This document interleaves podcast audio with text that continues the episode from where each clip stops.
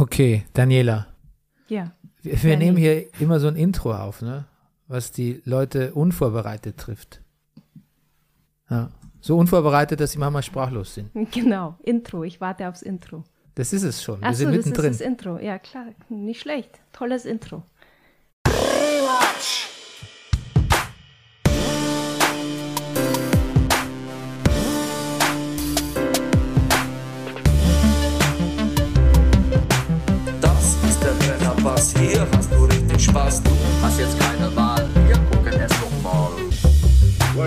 Talking, Marshal. My advice to you is start carrying your gun. That's good advice. Here's mighty entertainment that combines the exciting action of reckless pioneer days, the romantic conflicts of men and women who led perilous lives, the lusty humor of those who dared America's frontiers, and the breathtaking beauty of scenes filmed in the magnificence of the great Southwest. Meine Damen und Herren, hier ist der Brennerpass, ein Podcast über Filme. Mein Name ist Bernhard Daniel Meyer und rechts von mir sitzt sie. Sie ist Berlins, wenn nicht sogar Deutschlands beliebteste Buchhändlerin. Ihr Name ist Daniela Weiß von der Buchhandlung, sag selbst, Montag. ja. Und mir gegenüber sitzt auch jemand. Ich mache dein Intro jetzt kürzer, weißt du, weil sonst ist es so, sonst, sonst, sonst die, der Gast soll ja mehr Aufmerksamkeit Natürlich. bekommen als, als der, der Resident Ja. DJ, VJ. Bist du DJ oder VJ? Was bist du? Oder WJ, Word Jockey? Ja. Siehst du dich als Word Jockey?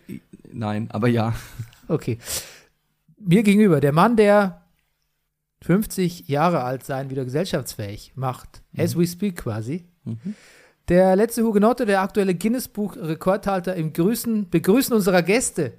Hallo, liebe Daniela. Ja, hallo Rüdiger. Der Manifest Actor, der Mann ohne Pflichtspieltore, Rüdiger Rudolf. Guten Morgen, lieber Bernie. Ja, Rüdiger Rudolf ist ein bisschen geknickt noch, weil ich ihm gerade gesagt habe, er darf nicht Sachertorte sagen. Ja, Es geht ihm noch ein bisschen nahe. und hinterher geschickt die Frage, wie lange ich schon Bühnenarbeit Ja, mache. das war gemein. Das war- das, das war gemein. Das war, Das war gemein. Aber das war quasi, das ist der, das ist Ich- der, der Spitz, der Spitze, äh, Spitz, Spitze will ich nicht sagen, der Spitzfindige, das soll ich sagen, ja, Tontechniker in mir, weißt du? ja. Der mit Du, so gemeinen Sprüchen die Bühnenarbeiter. ich glaube, das, das, das, haben, das den, den, den haben viele in uns. Und unter Druck passiert das halt manchmal. ja, weißt du, ich komme auch gerade aus, der aus einer langen Nachhilfe, aus einem langen Nachhilfetag gestern für meinen Oh. Sohn. Da ist Oh. natürlich die Geduld sowieso Verstehe. zero ungefähr. Der Tag der deutschen Einheit war bei euch ein Tag der französischen Revolution. Der französischen Zwietracht. Ja, okay. kann man sagen. Von Revolution kann man da nicht reden. Okay. Also da gab es keine Durchbrüche in je, jedweder Hinsicht. Ähm, ansonsten sind wir gesponsert von der Imkerei Peschel in Laberweinting.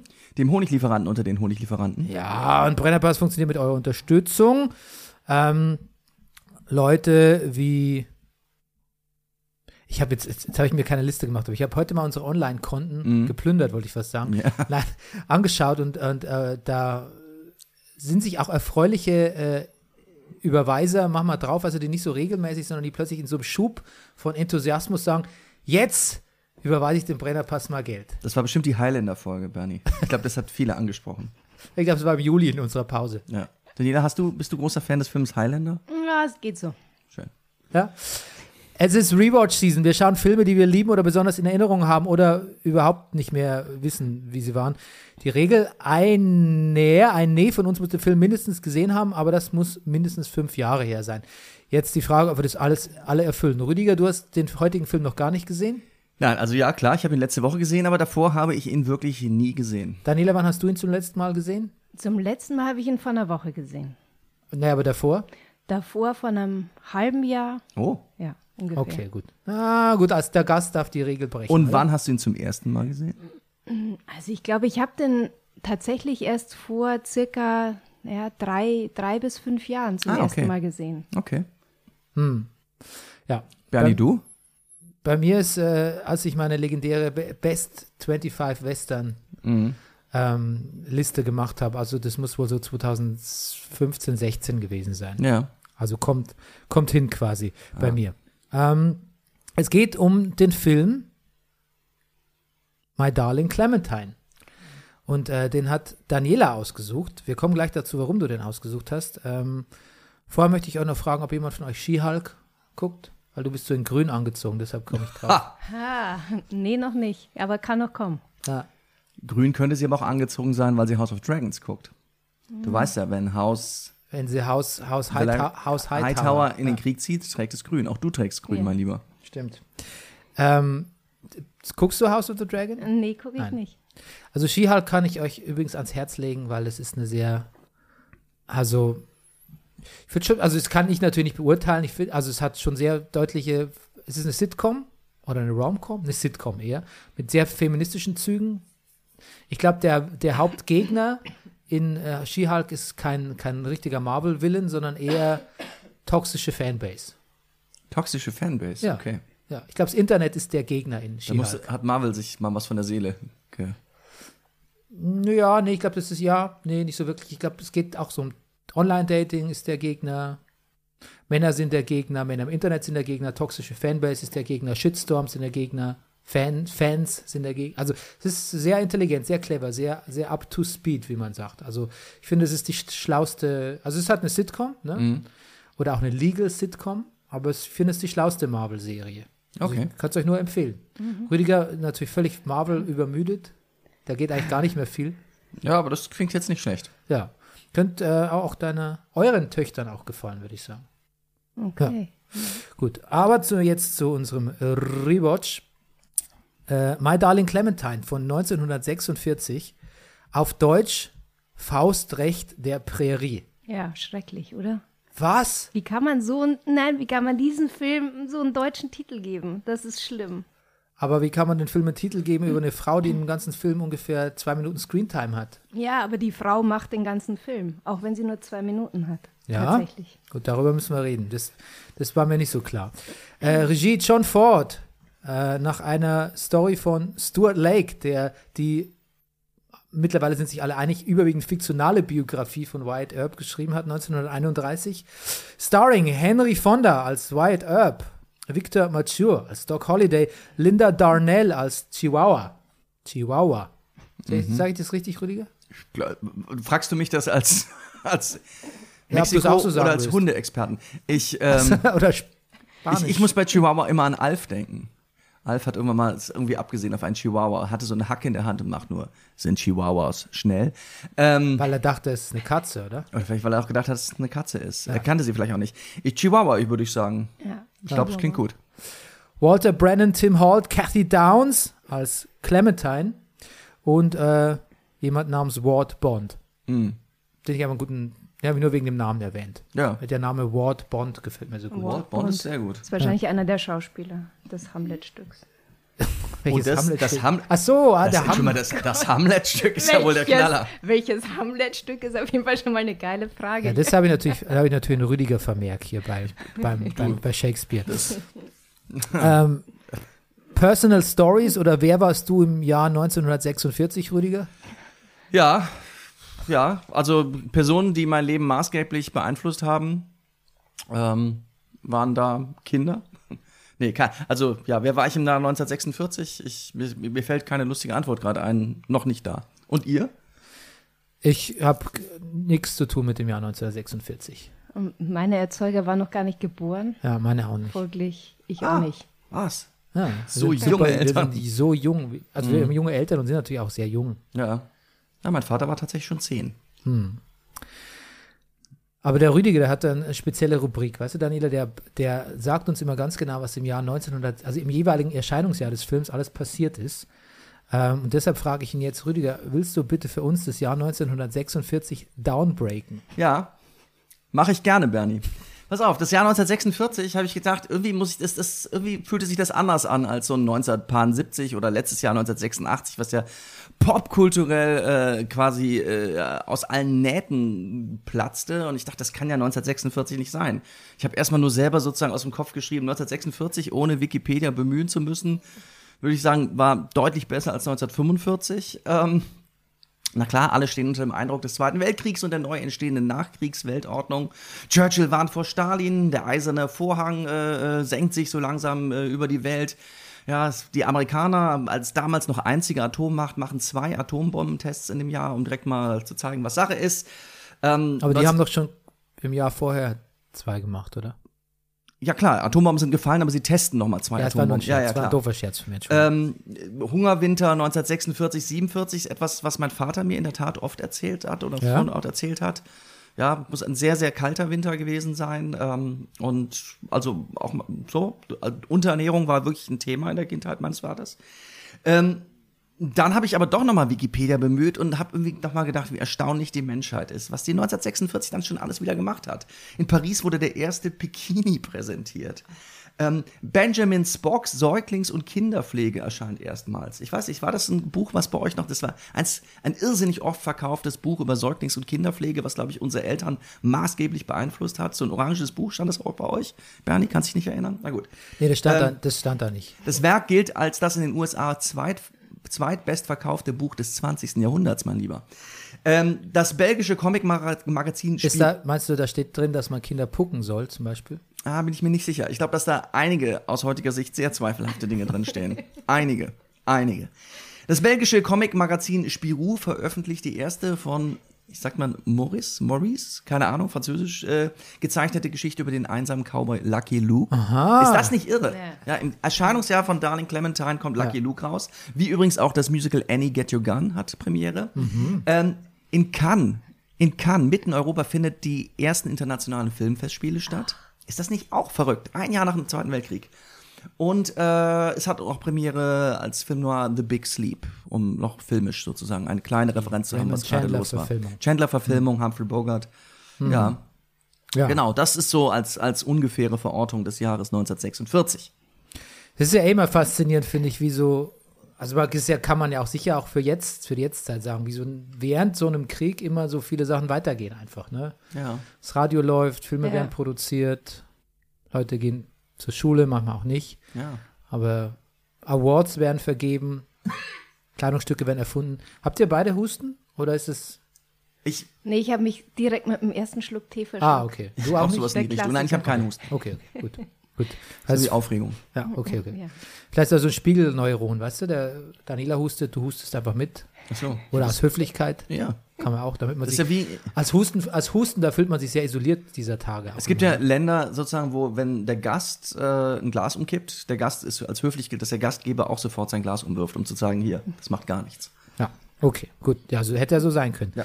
Ähm, den Film ausgewählt hat aber Daniela für uns. Ich habe zu Daniela gesagt, wir machen diese Rewatch-Sache, wir gucken Filme unserer Couleur, also quasi auch deiner Couleur als Gast. Was möchtest du für einen Film? Und Daniela hat quasi, Achtung, wie aus dem Colt geschossen, see what I did there, Ja. gesagt, ähm, My Darling Clementine. Warum, Daniela? Ja, gute Frage. Also erstmal war ja die, äh, stand ja sozusagen eh die Frage des Westerns im Raum. Und da könnte man gleich mal John Ford zitieren. When in doubt, make a Western. Hat er gesagt? Hat er gesagt, einer seiner besten. Sprüche. Ja. Und ähm, in meinem Fall ist es so, wenn ich nicht weiß, was ich gucken soll, wenn ich unter, m- unentschieden bin am Abend, also ich gucke fast jeden Abend einen Film und wenn ich nicht weiß, welches Genre oder welche Richtung, dann gucke ich meistens einen Western. Und wenn ich einen Western gucke, dann gucke ich oft, also in letzter Zeit, zumindest in den letzten, seit ich ihn dann das erste Mal gesehen habe, My Darling Clementine, weil ich wirklich finde, dass es bei den ganzen Western, die ich jetzt bisher geguckt habe, und es sind eine ganze Menge, ist es einer, der so ein bisschen für mich aus der Reihe schlägt. Also ich weiß nicht, wie es euch ging. Ähm, von, der, von der Idee her, also auch von der, von, vom Sehen, äh, vom Gucken. Hast du noch andere John Ford-Filme? Ja, ja, klar. Searches ähm, und Stagecoach, ähm, 310 to Humor. Also ich, ich, ich habe relativ viele Ford-Filme geguckt. Also die, das ist ja jetzt ein Schwarz-Weiß-Film, äh, My Darling Clementine, ein Searches äh, ist ähm, Ist schon farbig, Technicolor ja. Farbe. Technicolor, Me- ja. Die sind äh, fett auf jeden Fall alle. Also das ist keine Frage. Ich finde die anderen Ford-Filme fast durchgängig auch toll. Also ich stehe jetzt vielleicht nicht ganz so auf John Wayne, aber trotzdem setzt er den so ein, dass, dass ich den meistens auch total super finde. Aber ähm, halt prägnant und anders und deswegen wahrscheinlich mein Lieblingswestern ist ähm, My Darling Clementine. Und was macht ihn so anders als jetzt andere Western? Ja, zum einen ist es natürlich die Schwarz-Weiß-Haptik, die macht noch mal was anderes, also auch anders als andere Schwarz-Weiß-Western. Ähm, setzt er das nochmal anders um, John Ford, finde ich. Und was, was mir so gut an dem Western gefällt und was ihn eben so nicht Western, Westernmäßig macht, ist eben diese Vermischung von verschiedenen Sachen. Also er ist ja wahnsinnig melancholisch, finde ich zumindest auch traurig, aber trotzdem hat er diese Slapstick-Momente, die, die wirklich gnadenlos toll sind und die auch nicht blöd Slapstick sind, die auch so ganz fein und klein sind. Und das ist das, was mir wirklich gut gefallen hat. Und ähm, ja, diese Vermischung im Grunde von Kultur, also hallo, er setzt Hamlet in einem Western ein, in, also dieses Vermischen von ähm, Kulturgut, könnte man sagen, mit diesem rauen, cowboyhaften Rabauken, ungebildet sein, wild, ähm, diese Kombination, die ist mir zum ersten Mal zumindest so bewusst geworden. Vielleicht gibt es andere Western, die das auch einsetzen. Also ich habe bisher noch keinen gesehen. Ja, da würde ich gleich, also ich Ja. muss kurz unterbrechen, weil ähm, der 310 to Yuma von 57 ist nicht von John Ford. Ne? Ah, okay. Bevor gut. sich da Ja, wütende sorry. HörerInnen Ja. Proteste über uns ergießen. Ähm, aber hast du The Man Who Shot Liberty Valance gesehen? Das ist ja auch ein John Ford Western mit Jimmy Stewart, ein ganz bekannter. Und da ist das, was du eigentlich ansprichst, ähm, eine Ensemble-Komödie verbunden mit einer gewissen Melancholie, aber auch ähm, Du, Rudiger, du machst mich darauf aufmerksam, dass ein Handy klingelt, oder? Mhm. Wahrscheinlich ist es meins, oder? Wahrscheinlich habe ich meins nicht auf Flugmodus gestellt. Gut, wir ignorieren das einfach. Genau, weil äh, da wird es ja auch integriert, dass quasi so ein Geistesmensch, der äh, James Stewart in seiner Rolle quasi in so ein raues Western-Kaff und da aber auch irgendwie sein, sein, sein, alles findet da seinen Platz. Und da gibt es auch jede Menge ähm, so, Rüdiger, wie nennst du das? Clip-Clap-Komödie? Clip-Clap-Komödie, ja. Ja, solche Momente gibt es zu, da. genau. Tür auf Tür ah, zu. Sie sind hier, ich gehe weg. Genau. So ein bisschen sowas ist eine Art. Also noch viel mehr, noch viel mehr als in dem Film. Da ist es eher sanft angedeutet in dem, in dem, in dem Clementine. Was ich aber auch, auch ganz, ganz gut finde, dass es da noch nicht so überhand nimmt. Aber der The Man Who Shot Liberty Valance, finde ich, ist nochmal so eine, eine Evolution, Evolutionsstufe mehr von dem Western, den er hier gemacht hat. Ja, ja. Ähm, aber wir kommen jetzt mal zu dem Film insbesondere. Rüdiger, kannst du uns mal die Handlung von Stimmt. diesem Film auseinandersetzen? Das haben wir noch gar nicht gemacht. Und muss ich habe die, ich hab diesmal auch einen Downbreak. Ja, Weil aus meinem Artikel damals, aber Ah. du zuerst, deiner ist sicher pointierter. naja, mein Gott. Man stelle sich bitte folgende Situation vor.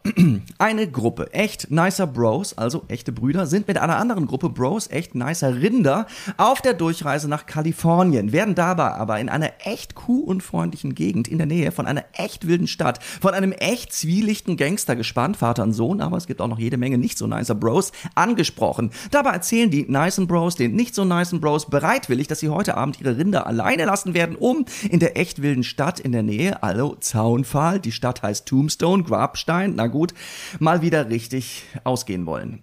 Es kommt, wie es kommen muss. Die nicen Bros haben a hell of a night in Tombstone mit Rasur und Bier und irren Bekanntschaften, müssen aber bei Rückkehr, Rückkehr feststellen, dass es ihren zum Aufpassen auf die Rinder zurückgelassenen jüngsten Bro erwischt hat. Und die Rinder sind auch weg. Noch in derselben Nacht wird der Most Capable Bro, übrigens niemand anderes als Wyatt Earp, zum neuen Marshal von Tombstone und dort räumt er dann den Rest des Filmes richtig auf. Nur gestört von Frauen, Doktoren und noch mehr dahinscheidenden Brüdern. Okay, hast du quasi dem ersten Drittel des Films sehr viel Aufmerksamkeit gewidmet. Ja, Ähm, müssen wir eigentlich sagen, dass wir spoilern hier? das. Oder musst du bei Rewatch? Ist Ich es- weiß nicht, also- Built-in. Naja, der Film ist, also er ist jetzt schon relativ lang rausgekommen.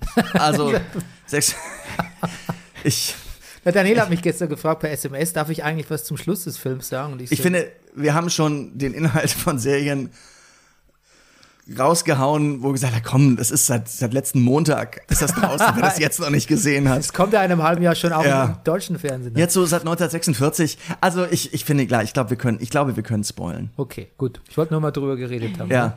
Und dass es den jüngsten Bruder erwischen wird, nachdem er so milchgesichtig und nett und süß eingeführt wurde und die großen Jungs wegreiten, das, das ist einem in dem Moment eigentlich auch klar. Pass auf, äh, machst du, soll ich kurz meine Handlung wiedergeben? Unbedingt. Äh, eine sehr freizügige Interpretation des Earp-Mythos. Wyatt und seine Brüder kommen in Tombstone an und sofort wird der eine Bruder zusammengeschossen. Ein neu motivierter, ein, ein Ich völlig finde, neu, zusammengeschossen klingt so ein bisschen, als könnte man es überleben. wie zusammengeschlagen. Ne? Ja. Ein neu motivierter Wyatt wird Marshall, lernt den neurotischen und lungenkranken Doc Holliday kennen und lieben und erschießt letztlich die Mörder seines Bruders am berüchtigten OK Corral. Mit einer Clementine hat das Ganze nur sehr wenig zu tun, schrieb ich dann. Aber gut, da kannst du mir gleich widersprechen. Äh, meine Kurzkritik lautete damals, wollte man den perfekten Wyatt Earp, Earp, Earp wollte man den perfekten Wyatt Earp Film, müsste man Val Kilmers Doc Holiday aus Tombstone in diesen Film zurückversetzen. Der striezige Vic Mature ist zwar alles andere als deplatziert in der Rolle, aber der Balanceakt auf dem Seil über dem Hades, das den zynisch dahinsiechenden Spieler und Alkoholiker ausmacht, ist mir noch nicht wahrhaftig genug. Oh, Filmkritik Bernie damals, ne?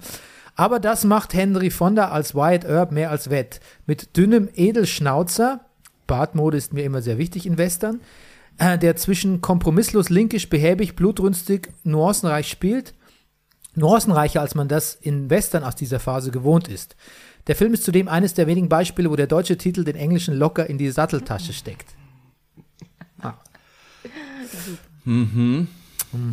Naja, ich meine, Faustrecht der Prärie, mal ehrlich. Also, okay, äh, das, das passt doch null zu diesem. Also, wie bringst du die Figuren mit diesem Titel?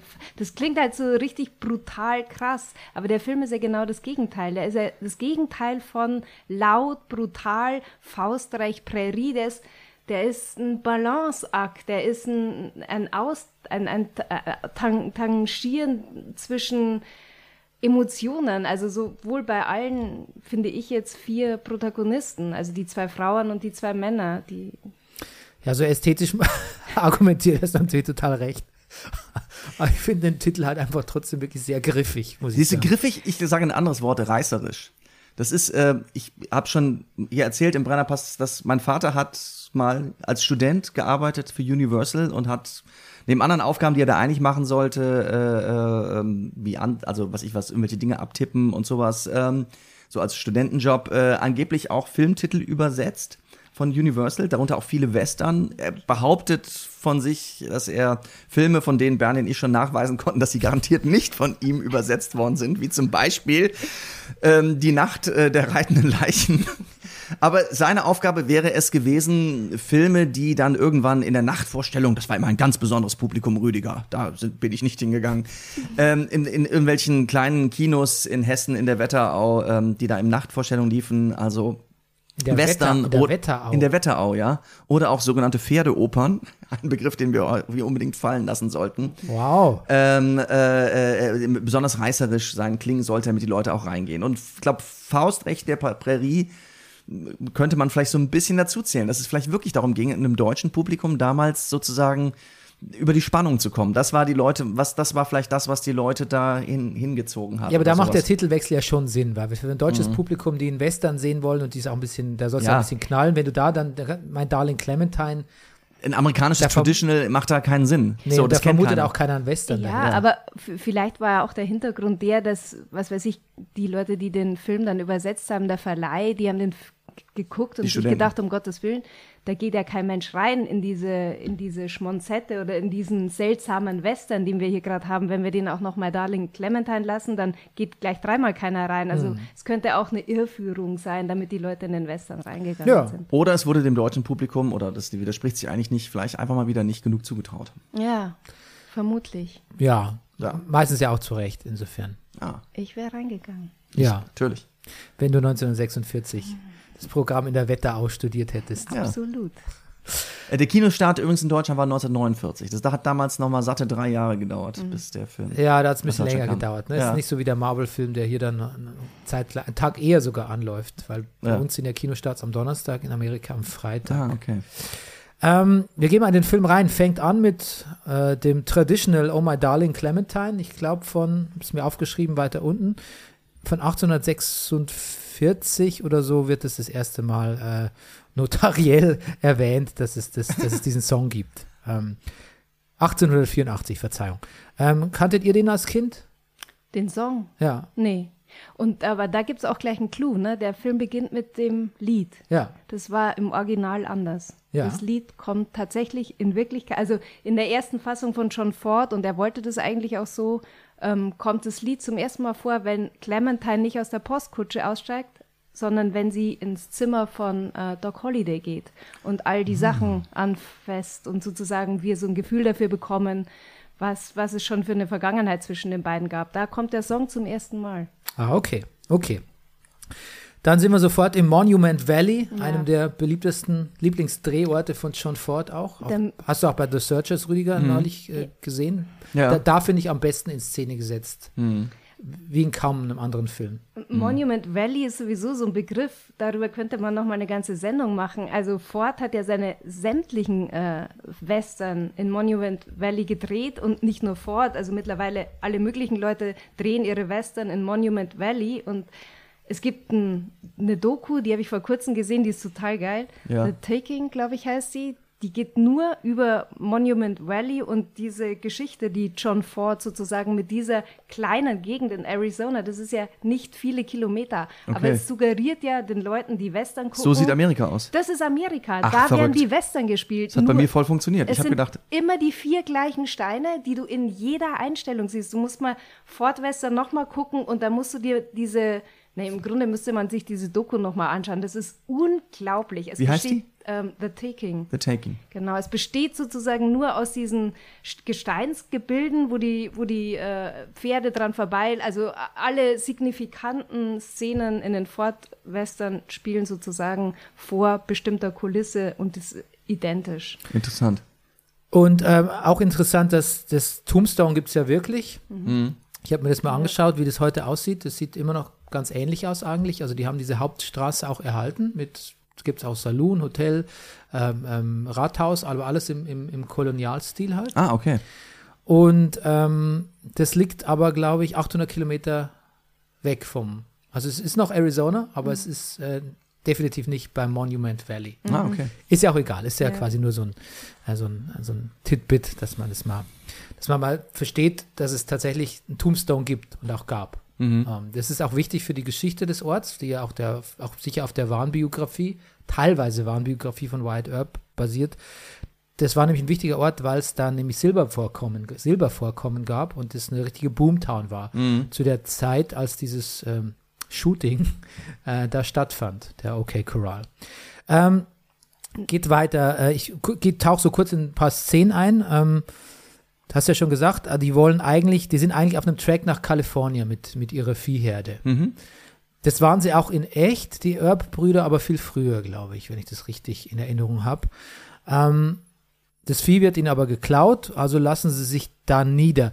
Und das ist auch ganz cool, weil ähm, das stimmt natürlich schon, dass einer von denen Mar Marshall wurde, aber es war nicht Wyatt Earp, sondern es war Virgil, sein Ja. Bruder. Ah, Genau. okay. Ja. Ja. und das war auch nicht der kleinere Bruder, sondern der war tatsächlich älter. Das stimmt auch nicht. Und ich glaube auch nicht, ich bin mir nicht ganz sicher, ob das mit der Herde stimmt. Tatsächlich war dieser ganze äh, Twist zwischen den Clantons und den Earps, ähm, Nee, nee, das stimmt nicht. Die Herde und der Track nach Kalifornien, das war viel früher. genau. Das war ein ganz Genau. andere, anderer Konflikt. Aber dazu, Genau. kommen, dazu Ja. kommen wir gleich. Ähm, Ganz kurz. Ja. Das ist ja sowieso etwas. Ich, ich bin nicht so Western bewandert. Und natürlich habe ich diese, diese Figuren, habe ich alle schon mal gehört. Also Wyatt Earp oder auch Doc Holliday. Genauso wie, was ich was, Jesse James oder Buff Buffalo Bill oder sowas. Ähm, ich kann die aber nicht wirklich einordnen und zueinander und woher sozusagen, ich weiß auch nicht, wo ihr jetzt zum Beispiel nicht euer, euer Wissen über diese Figuren. Also gibt es einen Film explizit sonst noch über Wyatt Earp oder was, ja. was, was ist denn sozusagen das, das, der, der Haupt, wo, also wo, wo konsumiert man den Earp, Wyatt Earp Mythos Naja. zum ersten Mal? also ich, durch Lucky Luke habe Ach ich so. zuerst mal von allen gehört. Okay. Und dann Filme, Romane. Das sind Ja. alles historische Ja. Figuren. genau. Ja, ja. Ja, das habe ich mir schon gedacht. Aber gibt es sozusagen, das gibt's so, wie was ich was, Odysseus kennt man aus der, aus der Ilias oder gibt's so da- das nee, das waren halt Grundwerk, alles oder? so, so Frontier-Figuren, so historische Figuren. Die einen Verbrecher, die anderen Lawman. Mhm. Ähm, Und die tauchen auch in unterschiedlichen Western immer wieder mal auf. Also Ja. es ist Okay. jetzt nicht immer, ähm, es gibt nicht den einen White Earp. Ja, aber es gibt natürlich ein paar Verfilmungen von diesem OK Corral-Mythos. es gibt ähm, zum Beispiel Tombstone, den ich hier schon erwähnt habe, mit Val Ja. Kilmer, den ich absolut fantastisch finde, und Kurt Russell. Es gibt aber auch äh, einen White Earp großen Film mit Kevin Costner, wem sonst, in dem er White Earp spielt. Natürlich, ja. Äh, es gibt auch White Earp in, Tombstone, äh, in, in Deadwood. Ja. Ähm, Ja. Hier gibt es den, äh, Genau. den gealterten White Earp. Also gibt viele Inkarnationen. Mhm, okay. Und ansonsten steht alles, du kannst alles auf Wikipedia gucken, Ja. steht deren Biografie Ja, ja, klar. So, ja, ja. Ähm, genau. Die Earp-Brüder lassen sich also in Tombstone nieder und ähm, erst erstmal geht der, äh, der Henry Fonda zum, zum Friseur. Ne? Es, gibt, es gibt ja zwei Friseurszenen und die gefallen mir sehr gut. Weil Ausgezeichnet. beim ersten schneidet er wirklich eine unglaublich, also erstmal wird es unterbrochen von der Schießerei, aber dann muss man sagen, leistet der Friseur ganze Arbeit mit diesem, mit diesem Schnauzer, der, mich, der, mir, der mir gut gefällt. Ist einfach einer der schönsten Schnauzbärte in, in Westerns ever. Und beim zweiten macht er ihm dann so einen, so einen schönen Seitenscheitel, ne? Also Unglaublich, wie mit einem Lineal reingezogen. Ich finde ohnehin, dass dieser Film von extrem witzigen Nebenrollen lebt. Absolut, ja. Dieser, dieser, dieser Friseur. Ja. Also grundsätzlich, dass das schon mal steht, also dass er Friseur ist, aber dass sie auch Bäder anbieten, finde ich, ist, ist schon an sich schon mal eine Kuriosität. Nee, ist keine Kuriosität, weil daher das, der Friseursberuf auch überhaupt kommt. Weißt, der, kennst du noch den Begriff Bader für Friseur? In Bayern hat sich das lange Bruder. gehalten. Du kennst es, Der oder? Bruder. Nee. Gehst Ah. zum Bader. Zum Ah.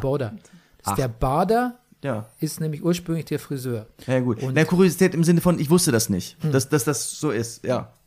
Ja. Ähm, Aber auch der Barmann später, auf den wir natürlich gleich noch kommen werden. Genau. Es ist sowieso toll, dass ähm, ich, das habe ich auch gelesen, dass sich Ford bei dem Film erstmals traut, so eine quasi so eine Detailschärfe auch zu machen. Also erstens seine großen Landschaftsgemälde zu malen und auch die Kamera da länger drauf zu lassen, auch ähm, und sich überhaupt auf Details, also mehr Filmemacherei zu betreiben als, als nur pures Entertainment irgendwie. Das ist der erste Film, wo das so richtig durch, durchscheint, dass er halt wirklich auch Bock hat, so ein bisschen mehr Kunst zu machen, als halt nur die, die Maschine zu bedienen. Ähm, dann ähm, gibt's, es gibt eine Indianer-Szene. Indianer-Szenen sind ja bei, bei Ford immer ein bisschen heikel, aber natürlich überhaupt bei alten Western, ähm, wo dann White Earp einen betrunkenen äh, Native American, Indianer sagt man eh nicht mehr, Indigen, wie hätte ich sagen müssen, indigene, indigener, Native American. ja, in Deutsch. Bleiben wir dabei, oder? Ich habe es extra nochmal nachgelesen. Im Deutsch indigene Völker Amerikas. Aber Okay. wie, wie das in der Einzahl ist, weiß ich jetzt auch nicht Ja. genau. Ähm, genau, wie er den aus dem Dings schmeißt. Und dann sagt er natürlich schon, so dem Indianer dürft ihr keinen keinen keinen Schnaps geben, spinnt ihr. Aber dann gibt ihr ihm noch so einen Fußtritt und Mhm. Ja. ihn raus. Andererseits, ne, und das kann ich ja gleich so ein bisschen auch münzen auf so das Verhältnis zwischen Mann und Frau. Ähm, du kannst es ja nur so darstellen, wie du denkst, dass es war zu der Zeit. Also du könntest zwar schon Ford unterstellen, er, find, er würde immer noch Frauen am liebsten in die Pferdetränke schmeißen, aber selbst wenn er das nicht tut, müsste er es ja trotzdem so darstellen, wenn es ähm, 1800 schieß mich tot so war. Insofern keine wirkliche Kritik. Ja, naja, ja. Ja? Ja, naja, klar müsste man es darstellen, aber natürlich würde man es auch das natürlich, selbst wenn das so wäre, heute anders darstellen. Ja, du würdest es, du würdest es ambiger, also du würdest es ambivalenter darstellen. Du würdest quasi den Wyatt Earp nicht, der wäre generell vielleicht nicht so eine heroische Figur und dann würde Genau. man das auch eher hinterfragen, warum er dem Indianer Ja, und es würde auch vielleicht, einen Native American Fuß einen Arschtritt gibt. genau. Und würde vielleicht würde man heute auch gar nicht den Indianern, also den Native American nehmen, sondern irgendeinen anderen besoffenen Cowboy. Ja, also vielleicht jemand aus man Utah einfach. Genau. Genau. Also, Ja, das stimmt natürlich.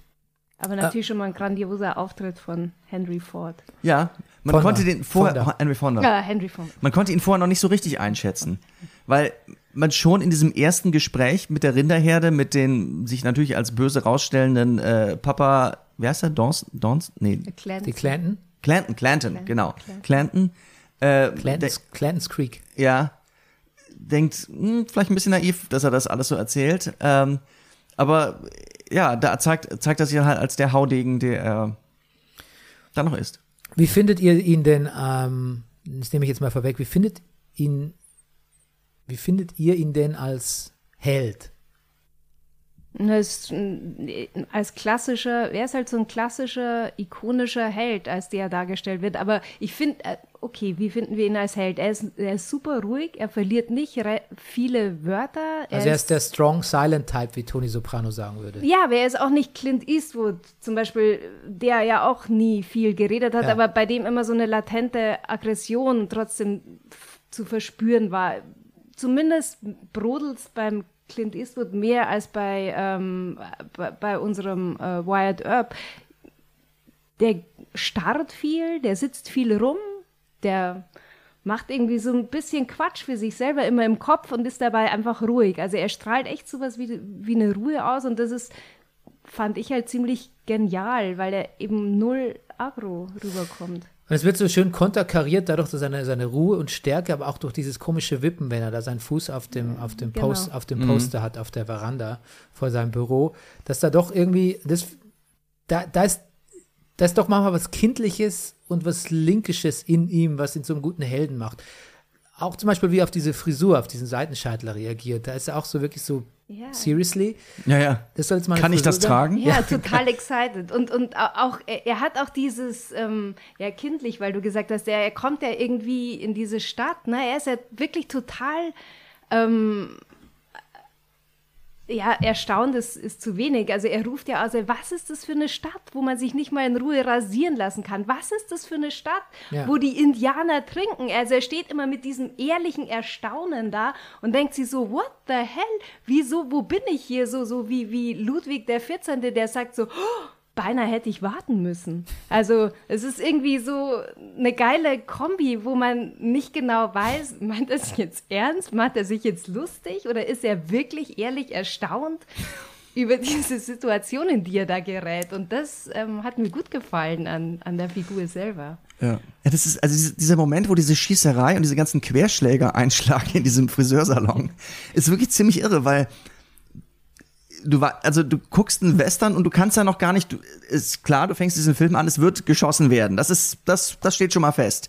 Aber wie die mit dieser Schießerei umgehen, also, so nach dem, also das, das ist schon sehr speziell und dass diese, dass diese, dass so eine kabarettistische, fast Gutlaunigkeit da behalten Ja, wird. total unbeeindruckt So, ja. auch, ne? So, das, das setzt, finde ich, der hat, gibt dem Film eine sehr interessante Tonalität. Ja, aber trotzdem, ja, aber das finde ich der Unterschied, weil es könnte ja auch, es könnte so eine Western-Klamotte sein. Genau, Ne? Wird halt, da ja. wird halt, gehen halt Sachen zu Bruch und wird rumgeschossen und alle finden so, Schießerei wie jeden Abend im Salon. Genau. Aber ich finde, die Szene hat auch hat was latent auch sehr, sehr, sehr haptisches oder fast, also als da, ich habe mir gedacht, als da so eine Vase oder sowas oder als diese in dieses, in dieses Friseur-Equipment Mhm. da reingeschossen wird, dachte ich so, ui, wa- was, wenn das jetzt jemand getroffen hätte oder so. Na ja, das klar. war für mich durchaus, durchaus greifbar irgendwie. In anderen Filmen denke ich mir, ist ja klar, da wird halt jetzt ein bisschen, ist halt jetzt ein bisschen Geballer, wie man früher gesagt Mhm. hat. Ähm, ich finde ihn, ich finde Henry Fonda in der Rolle teilweise manchmal, er hat so glatte und sehr und fast gefühlskalte Momente. Dann stehen aber wieder sehr, sehr nette Momente gegenüber. Also er sucht ja wirklich auch diese Freundschaft mit dem Doc Holliday auch. Man merkt schon, dass er immer wieder gewillt ist. Der ist ja so ein sehr, sehr erratischer Typ. Immer wieder gewillt ist, so dem zu vergeben und sich auch gut mit dem zu verstehen irgendwie. Und auch, er denkt ja am Anfang noch, ähm, dass Clementine die Geliebte ist, statt der Schwester. Und ähm, er nimmt es aber sehr sportlich, ne? Also er, er ist so ein bisschen, man merkt so ein bisschen so, uh, ich dachte, da geht, da geht was mit der, aber er ist dann schon sehr so, ja, hier ist jemand für sie, Doc, und Mensch, das ist doch eine tolle Frau und etc. Also er, er ist schon sehr, er hat was Großzügiges auch. Ja. Er ist, gut, ich habe es auch gelesen, aber ich kann dem auch nur beipflichten. Er hat eher was von so einem, von einem, von einem militärischen Anführer. Auch wie er seine Brüder, er, bef er befehligt, also er, er kommandiert die nicht rum, aber er gibt schon sehr klare Anweisen und die auch, sage ich mal, nicht, also die werden nicht hinterfragt.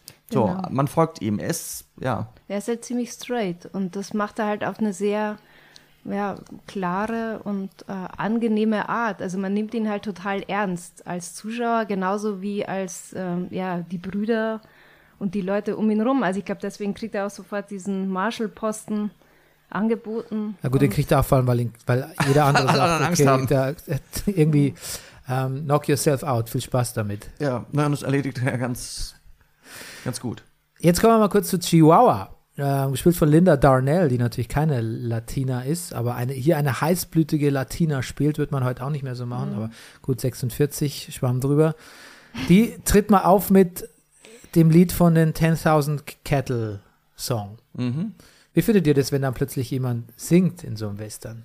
Das ist doch total häufig. Also in den alten In Western. den alten, ja. In einer anständigen Klar. Pferdeoper wird natürlich auch Ja. gesungen. Na klar, aber wie findet ihr es? Super. Nimmt, nimmt euch das, reißt euch das nicht raus aus dem Null. Nein. Gar aus der nicht. Grounded Hand? Nein. Ich habe das auch, ich mochte, ich mag das, ich mag das, eigentlich mag ich das immer in Filmen. Ich auch. Ich, ich liebe auch in Marilyn Monroe-Filmen, Ja. wenn losgesungen Ja. wird, aber auch in ähm, irgendeinem rosa-roten Panther-Film fängt plötzlich auch abends einer an zu singen. Ich, ich mag das. Ich finde das so, das ist auch so ein Moment, wo ich so, es ist so eine Pause innerhalb des Films so ein bisschen, wo ich aber trotzdem, der Film geht weiter. Ich, ich mag das. Ich finde auch, dass Du es magst es offensichtlich nicht. gehört. Oder? Ich mochte früher, früher fand ich es absolut fürchterlich, es ist Ja. fast ein Ausschlusskriterium. Ähm, jetzt hängt es vom Song ab, würde ich sagen. Und wie findest du den Song 10.000 Candles? War okay. Okay. War okay. Ich habe ihn mir notiert als, eigentlich, ich schrieb erst so, ach, ich mag das eigentlich. Mhm. Dann habe ich mir die Szene nochmal angeschaut, dachte ich so, naja, mir gefällt der Song nicht so gut. Aber ich bin, ich bin offen dafür. Aber du hast auch nicht so mit Rindern. Ich habe es nicht mit drin. Weiß ich nicht. Das ist eine steile These. Aber ich wollte eine Theorie äußern. Ähm, dann ähm, Chihuahua, erste Auseinandersetzung mit, ähm, als sie im Pokern quasi dem, dem Gambler hilft. Ähm, dann White stellt sie zur Rede, sie knallt ihm eine, er schmeißt sie in den Pferdetrog. Ja. Ist eine sehr, ist eine, egal wie man es jetzt findet, ist eine sehr, sehr körperliche, sehr intensive Szene, finde ich. Ja, aber eine wenig überraschende Szene. Ja, wieso?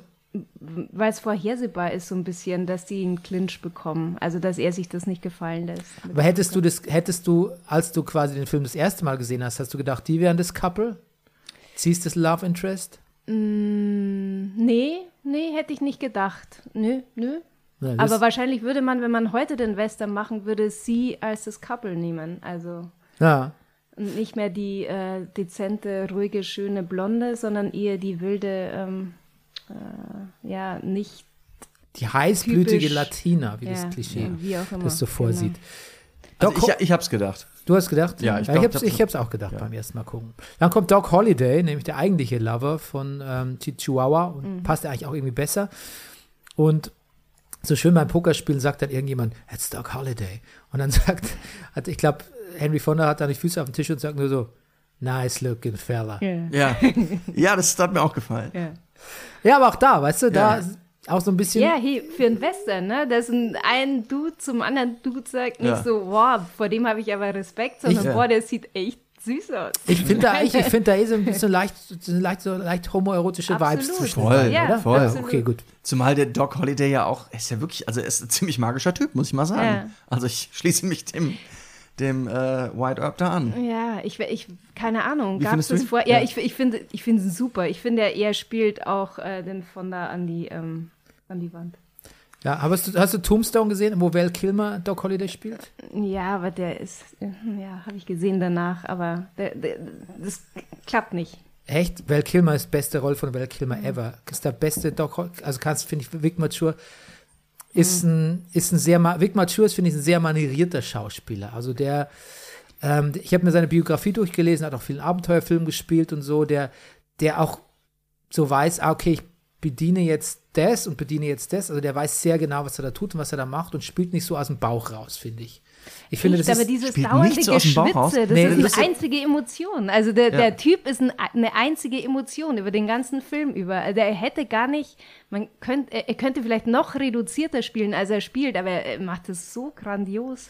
Ich finde ihn, ich finde ihn leicht overacting. Ich finde es nicht so, ich finde es nicht so authentisch, seine, seine Emotions irgendwie. Mir ist es zu, ich finde, es ist wahnsinnig, also es ist extrem super Schauspielhandwerk. Ähm, das begeistert mich so als, als quasi Connoisseur, aber ich nehme es ihm nicht ganz ab. Und ich habe es hab's, ich hab's ja gerade meine Zusammenfassung gehört, ich habe es ihm auch damals nicht so abgenommen und das hat sich jetzt nochmal bestätigt. Also ich gucke super gerne Aber was zu. heißt denn abnehmen? Was, was nimmst du ihm denn nicht ab? diese, er ist ja sehr, er ist ja sehr launisch, er hat ja sehr, sehr viele Stimmungsschwankungen und ist auch gern dabei, dass er jetzt, ich hau jetzt ab, ich schieße jetzt jemanden über den Haufen, Genau. äh, ich verlasse dich jetzt. Ähm, das kommt mir zu, das kommt mir zu brachial, das kommt mir zu, weil es halt im Drehbuch steht mäßig. Mhm. Nicht schlimm, nicht schlimm, aber und es ist natürlich viel dankbarer für Henry Fonda, so diesen. Ich finde auch, die beiden sind fand, extrem gute Gegenpole.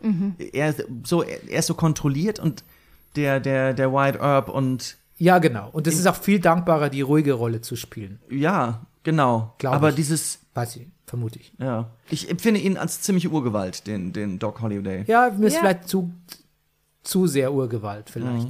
Ja, aber ich meine, er, er verlässt sozusagen ja immer, wenn er unter Druck gerät, dann dreht er durch, könnte man sagen. Und bis dahin ist er ja eigentlich ein recht angenehmer Zeitgenosse. Also dieses, also das ist ja jede, äh, jede Aktion, die er startet, die du jetzt sagst, dass er immer so von nichts auf dann abhauen will oder irgendwie reagiert, das stimmt ja nicht ganz. Es passieren ja immer Sachen, die sozusagen das dann hervorrufen, warum er abhauen will oder warum er wie auch immer reagiert. Also da gibt es schon Um, Gründe. um, dafür. um mal ein Brandon Flowers Zitat, äh, Killersänger, zu nehmen, der ist sehr schnell von 0 auf 4. Juli.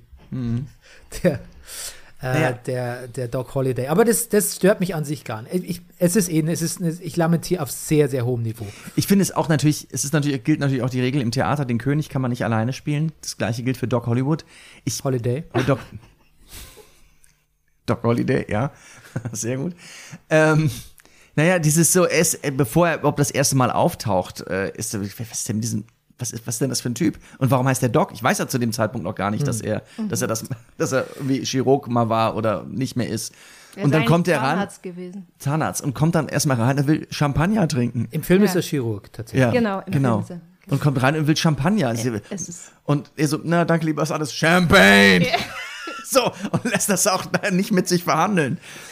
Ja, ich meine, das Ja. ist natürlich ein Typ, der irgendwie auch, glaube ich, als, als Chirurg im, im, an der Frontier hat auch viel gesehen hat, Ja. irgendwie auch krank ist, ähm, so, auf der, so ein halb, halb Seiden auch ist. Ich glaube, der hat schon nicht so mehr so viel zu verlieren. Also Ja. das, das merkt man schon. Ich glaube, dass er auch verdammt unter dieser scheiß Provinz da leidet. Ich glaube, ich meine, der zeigt sich ja auch als großer Hamlet-Liebhaber. Das In- ist wahrscheinlich ein gebildeter Mensch, der auch noch körperlich einiges mitbringt, der da irgendwie Ja. denkt, wo Gott, wo bin ich denn hier? In echt ist es übrigens so, dass die beiden, White Earp und Doc Holliday, schon länger, also vor dem OK Corral, wo der Doc Holliday ja auch in Wirklichkeit Mhm. Ja. äh, beteiligt war, dass die kennen sie, kannten sich schon lange. Doc Holliday hat Jahre vorher mal äh, White Earps Leben gerettet sogar. Ah, okay. Die waren richtig dicke. Und Ach. haben sich mehr oder weniger, vielleicht nicht zufällig, aber die haben sich da wieder getroffen nach ein Okay. paar Jahren. In Tombstone. Ähm, dann zur Shakespeare-Szene. Ja, der, der Lion-Schauspieler Yorick spielt Shakespeare. Rüdiger, wie fandest du seinen Vortrag?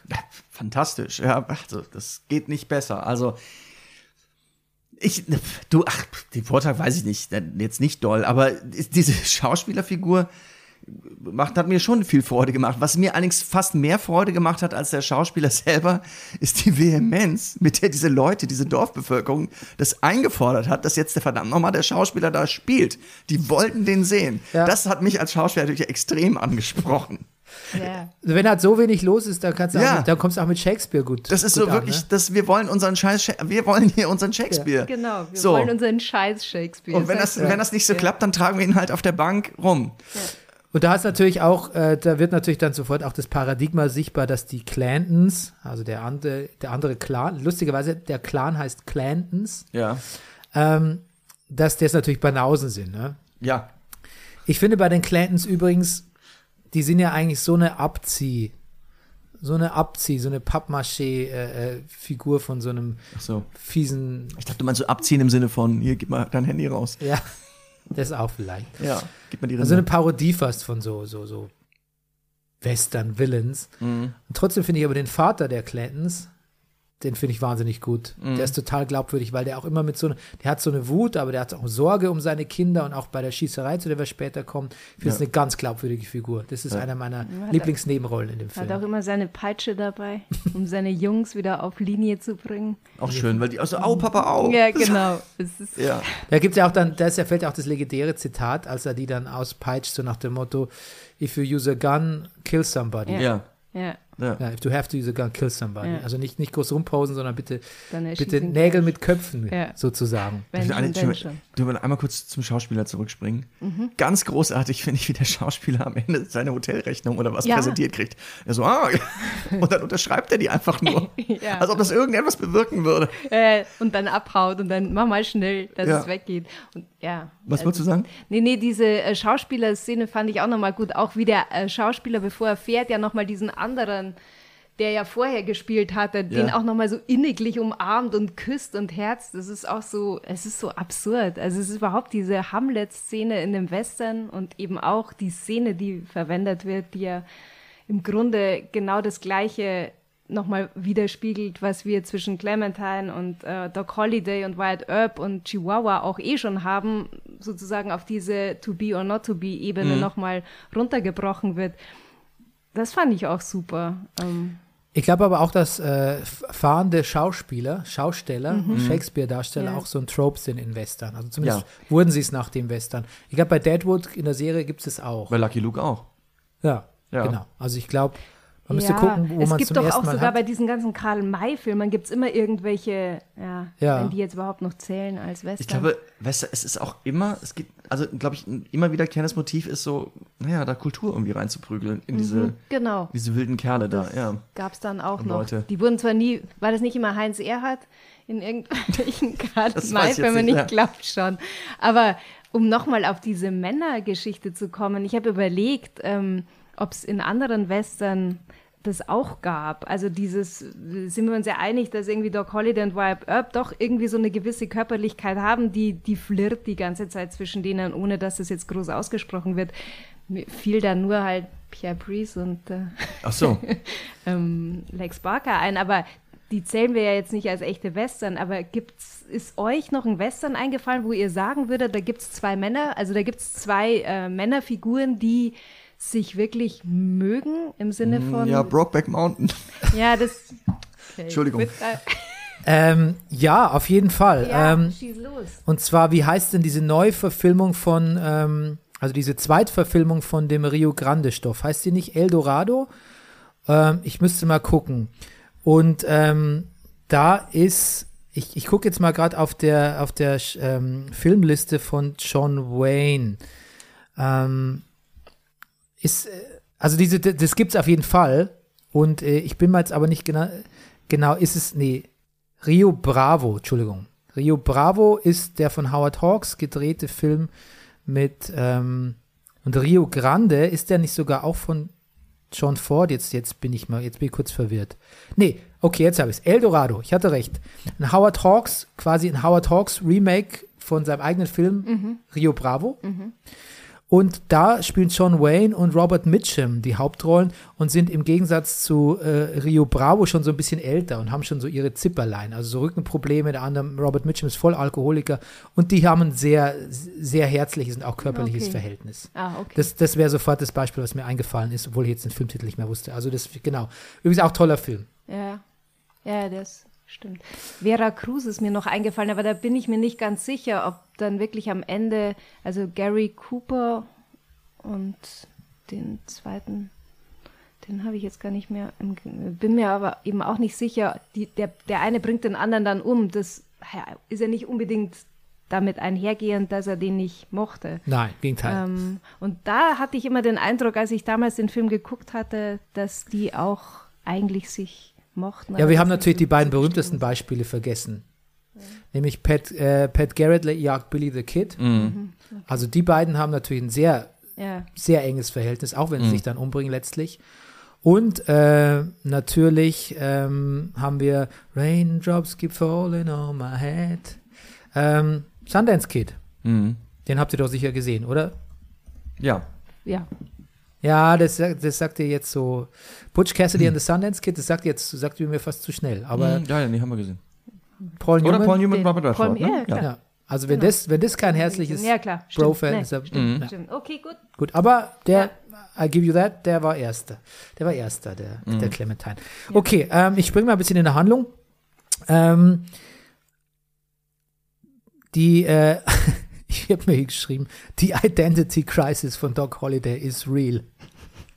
Ich, ja, ähm, ich glaube, was mich ein bisschen gestört hat, war, weiß nicht, wusste ich es, weil ich es schon wusste oder ich glaube, ich habe es auch damals schon aus einer Meile Entfernung schon gesehen, dass es natürlich seine Schwester ist, als die Clementine ankommt und nicht, nicht seine Liebhaberin. Weil man ja auch den Doc Holliday jetzt ja schon so kennenlernt, dass man eigentlich jetzt ihm nicht zutraut, dass er hier äh, da zwei Frauen hätte und dann sagt, macht's unter euch aus irgendwie. Also ich, es wird relativ lange rausgezogen, bis aufgelöst ist, dass es eigentlich seine Schwester ist. Und ähm, da hat natürlich, aber der Film ist mindestens schon eine halbe Stunde alt, da tritt das erste Mal diese namensgebende Clementine dann eben auch auf. Und ist natürlich schon sehr so ein, ja, auch hier würde ich sagen, eine Frau, die so dieses Gute und Zivilisierte repräsentiert mit wenig Nuancen. Aber jetzt kannst du mir widersprechen, Daniela. Mit wenig, nur die ist halt depressiv. Also ich meine, da gibt es nicht viele Nuancen, die man da ausspielen Die ist depressiv? Könnte. Klar, die ist total, die, die ist halt gekommen äh, aus dem Osten von Amerika oder von den Vereinigten Staaten. Die kannte natürlich Doc Holliday auch noch unter anderen Gesichtspunkten. ähm, da war ein angesehener Arzt und sie war Krankenschwester und die haben, also der hatte wahrscheinlich noch kein Alkoholproblem und war noch nicht schwindsüchtig. Und ähm, ja, und der, war, warum er da weggefahren ist, das wissen wir ja nicht. Aber für sie war das natürlich so ein unantastbarer Held. Also de, zu dem wollte sie wieder, den wollte sie zurückhaben, den wollte sie auf dem richtigen, also deswegen ist sie mir ja hinterhergefahren. Aber warum ist was, was, äh, warum ist sie depressiv? Naja, das merkt man ihr doch total an in der Rolle. Die ist wahnsinnig depressiv, ne? Äh, Also es- Das liest du da, äh, das Ja, liest du da raus. Also ich finde, das doch. ist eine sehr, sehr nuanciert und das ist eine interessante Beobachtung. Ich lese da halt eher einfach nur Sorge um ihren Bruder raus. na, vor allem die Brudersache finde ich interessant. Ähm, die Brudersache ist mir gar nicht so. Das ist doch ihr Bruder, oder sie- habe ich das jetzt völlig. Nee, nee, das ist nicht ihr Bruder. Das ist, mit dem hatte sie jedenfalls, das war ihr Typ. In, mit dem war sie zusammen. Habe ich das denn? Hab Also ich ehrlich gesagt, ich, ich, ich, ich sitze hier die ganze Zeit und überlege, wann ich euch frage, wann, Welche Schwester? wann, wann das mit dem Bruder angeblich ja, rauskommt. genau. Nee, nee, das ist Weil- nicht. Ich dachte jetzt auch, ich habe was vielleicht, verpasst. Vielleicht habe ich aber das in einem anderen, nicht- vielleicht habe ich das in einem Habe ich anderen das mit dem Film- Bros im Downbreak zu oft gesagt, oder? Ja, nee, nee, das ist nicht seine Ach Schwester. so, vielleicht habe ich, das, hab ich das die ganze Zeit in, in Ja. mir so falsch gemerkt, weil ich das in einem anderen Film irgendwie hatte, diese, diese Auflösung. Weil ich habe mir auch, die, ich habe mir da nämlich auch gestern die ganze Zeit gedacht, jetzt kommt er zum Punkt und sagt doch, dass es ihr Bruder ist. Ach, das ist es gar nicht ihr Bruder. Nee. Ich- also ich- äh, Nee, oder nee, ich hab's verpasst, ist, aber das ist eigentlich- Ihre, das ist ihre Liebe. Und, und Ja. ich meine, er, einerseits Ah. will sie den halt wieder haben, auf der anderen Seite will sie ihm natürlich auch helfen. Sie ist halt so eine grundgute ähm, Seele. Ach, das macht den Film natürlich ganz anders, weil ich dann, weil, weil dann dieses, dann hat es gar keinen so ein, so ein Rom-Com, jetzt löst es doch endlich auf und ist es, äh, und nicht das, da fällt ja dieses Alberne weg. Dann ist es ja ein, da, dann, dann ist es ja ein tatsächlicher Konflikt, äh, reeller Konflikt zwischen beiden Frauen auch tatsächlich. Zwischen den beiden Frauen, zwischen den beiden Männern. Absolut, genau. Ja. Äh, wa- Was natürlich auch kurios ist, ist gerade bei den Frauen, das finde ich halt beeindruckend, dass sie beide relativ schnell switchen, ne? In Ja. ihrer, ähm, ach, jetzt ist der nicht mehr zur Verfügung, dann nehme ich halt, dann nehme ich doch den anderen. Ja. Bei Chihuahua ist es Ja, der im Bill Wilden Westen, man Clinton, muss sehen, wo man ne? bleibt. Äh. Stimmt, das Ja. ist der ehemalige Verlobte. Ja. Steht, steht hier. Oh Gott, wie konnte mir das entgehen? Ich bin so froh, dass der Fehler bei euch liegt, weil ich sehe, wie, wie konnte mir das entgehen? Nein, nein, bei mir liegt er. Daniela hat es ja Ja, ja, richtig. ja, ja, nee, stimmt. Nur, also, ja. Ja, jetzt weiß weiß auch, warum ich mir so, warum ihr mich jetzt so komisch angesehen habt mit dem Ja. Bruder. Ich, ich muss ich aus einem anderen Film irgendwie so abgespeichert haben. Hm. Okay. Doch sehr viele Anmerkungen dazu, dass ich dem Bruder albern finde. Ah, gut. Na gut, die könntest du dann streichen. Okay, also das ist der Ex-Verlobte, ja. Ich muss natürlich zugeben, da ich den Film, ich habe den Film an mancher Stelle, ähm, weil ich nebenbei noch Nachhilfe gegeben habe, vielleicht nicht ganz so gründlich geguckt, wie ich das hätte sein, vielleicht und einfach bin von vorhanden, vorhandenem Wissen ausgegangen, was eh per se falsch war. Ja. Es stellt sich dann raus, dass äh, Chihuahua eigentlich ähm, irgendwie zusammen äh, mit den Clantons, ne? Oder habe ich das auch falsch? Aber nee, sie arbeitet nicht mit denen zusammen. Sie hat dann Sie so ein kurzes Stell dich ein. Mit dem Bruder, ja. Mit sie einem der das, Brüder. Also sie trägt doch dieses Silberkreuz. Stimmt, sie trägt das Kreuz, was die Erb-Brüder bei ihrem ähm, jüngsten Bruder in dem Film zurückgelassen haben. Mitgehen lassen.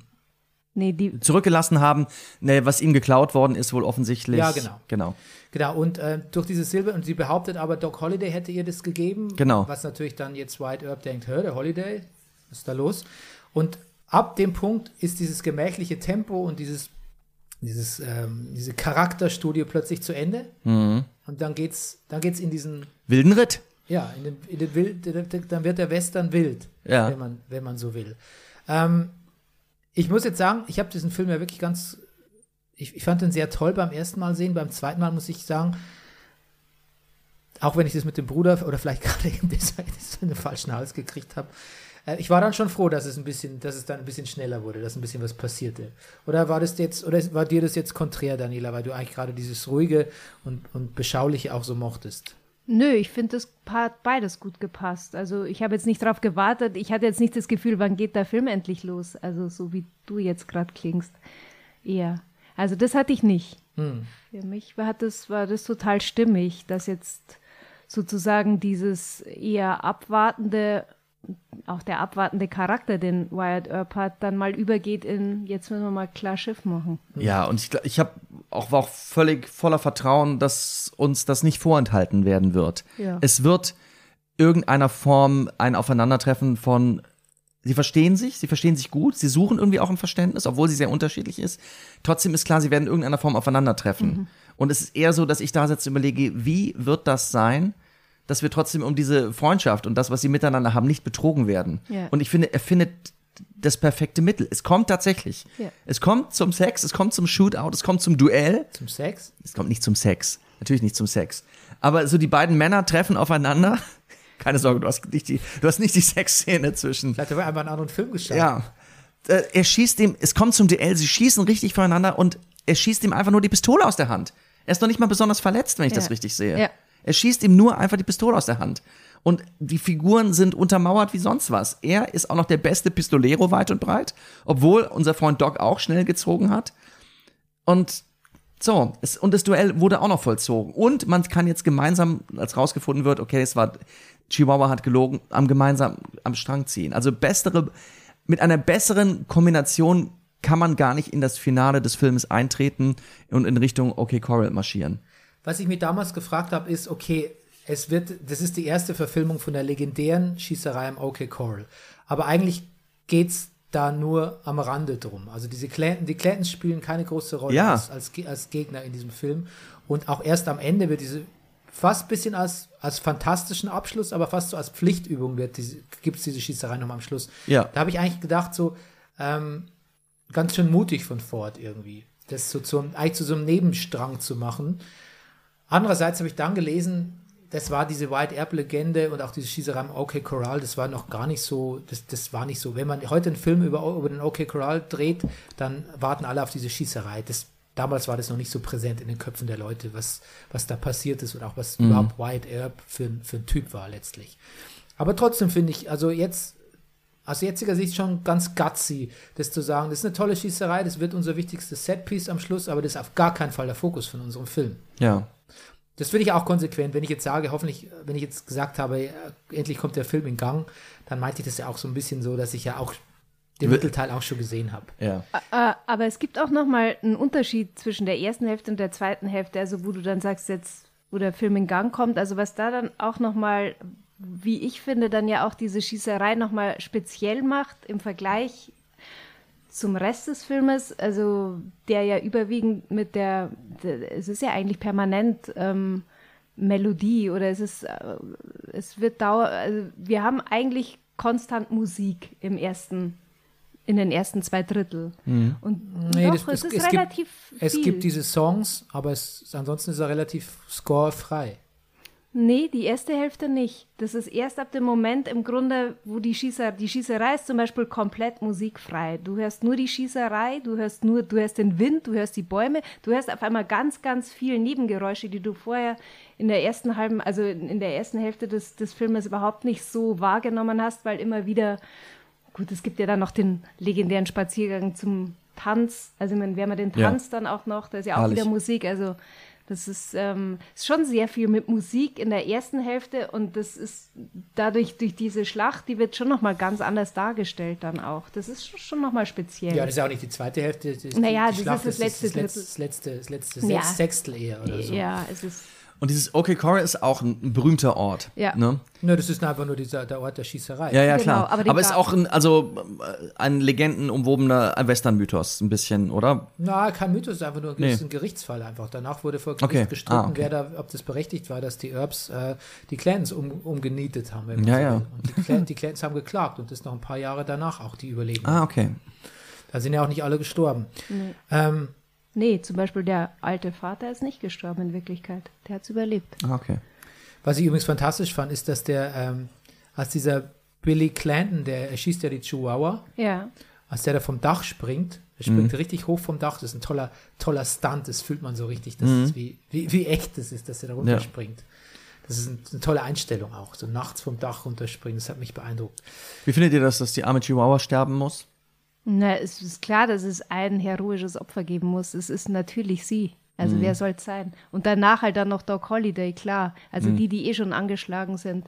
Wirklichkeit äh, stirbt Doc Holliday ja auch nicht bei der Schlacht. Er lebt ja auch noch eine ganze Weile. So ein bisschen die gefallenen, die gefallenen äh, Engel müssen Ja. dann auch sterben. Es ist ja eh so, dass, dass äh, Ford tatsächlich in den Szenen zwischen Doc Holliday und äh, Chihuahua, die spielen eher nachts. Also die begegnen sich nachts und äh, die reine Liebe Ja. zwischen Clementine, dem, der depressiven Clementine und dem ähm, sehr äh, konzertiert ruhigen Ja. Henry Fonda, die spielen tagsüber. Tagsüber und einen ganz gesitteten Tanz mit vielen Leuten drumherum, tagsüber auf dem Gelände der neuen Kirche. Ja. Der Tanz ist übrigens super, finde Ja. ich. Der, Ja. Da habe ich Ja. richtig Spaß. Tänz, Tänze in Filmen, count me, Ja. in, bin ich immer dabei. Ja, ich Ja. auch in Justified, der Moment, wo dann unser Freund zum ersten Mal Square danced und sagt, ah, ich liebe Square Dance und plötzlich legt er los.